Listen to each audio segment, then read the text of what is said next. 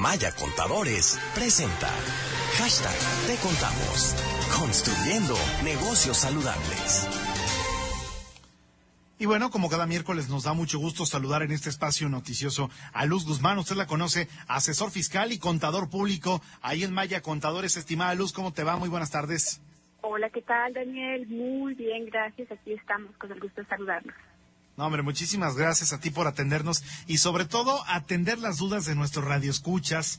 Y el tema de hoy es las multas relacionadas con los CFDIs, los famosos comprobantes fiscales digitales. Y preguntarte de entrada, ¿en qué caso se aplica una multa relacionada con el CFDI?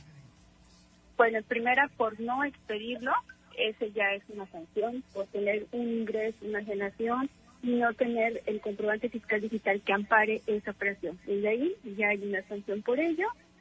Este, también cuando emitimos un comprobante fiscal digital a partir de este año con el nuevo esquema que tenemos del CFDI, cuando se emite con algún error o con alguna omisión de los datos que son obligatorios.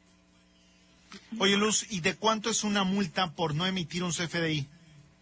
Bueno, por no emitirlo, ¿verdad? Va, va, eh, eh, ahora sí que va cambiando. Pero ahorita a la mano no les tengo el dato, se los, se los dejo dependientes para esta semana.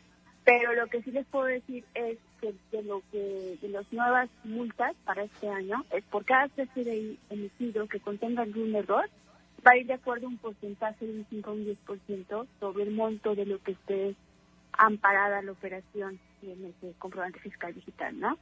Y hay Muy bien, y todo esto, por supuesto, está soportado. Está soportado en la ley, por eso te preguntaría en qué ley o en qué código se establece y en cuál artículo todo lo relativo a este tema que estamos platicando. Claro, está contemplado en el artículo 32 del Código Fiscal de la Federación. Hay varias fracciones, y no, no recuerdo, está en la sección 14, donde se contempla lo que es estas infracciones por la emisión o la no emisión de los comprobantes pero sí está contemplado en la ley lo que dice que el Código Fiscal de la Federación es el que regula el cumplimiento de las obligaciones fiscales. Oye, Luz, ¿y en cuánto tiempo se puede cancelar una factura? También una duda que nos ha hecho llegar aquí en nuestra radioaudiencia a través de RR Noticias.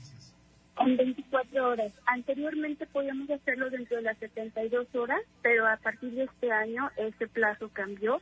Para poder cancelar un CFDI tiene que hacerse dentro de las 24 horas de haberse emitido.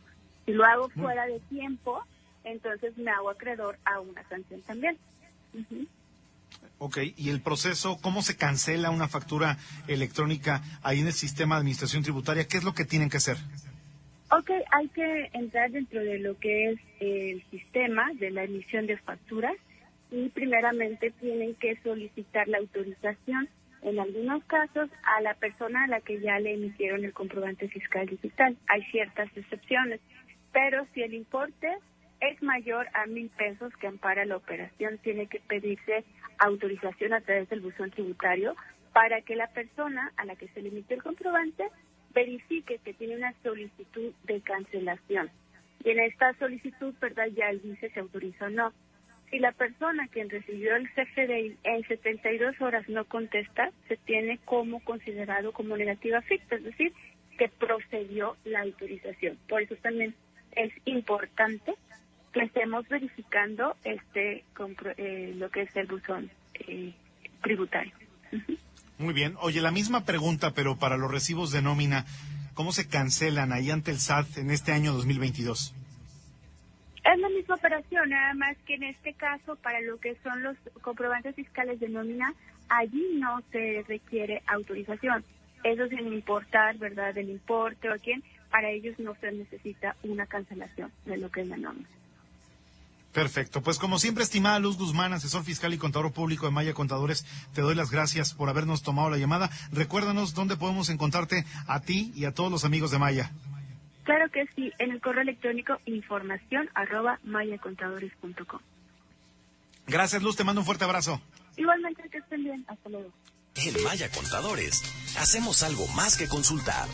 Le damos soluciones efectivas que garantizan el crecimiento y la seguridad de su negocio. Información arroba mayacontadores.com.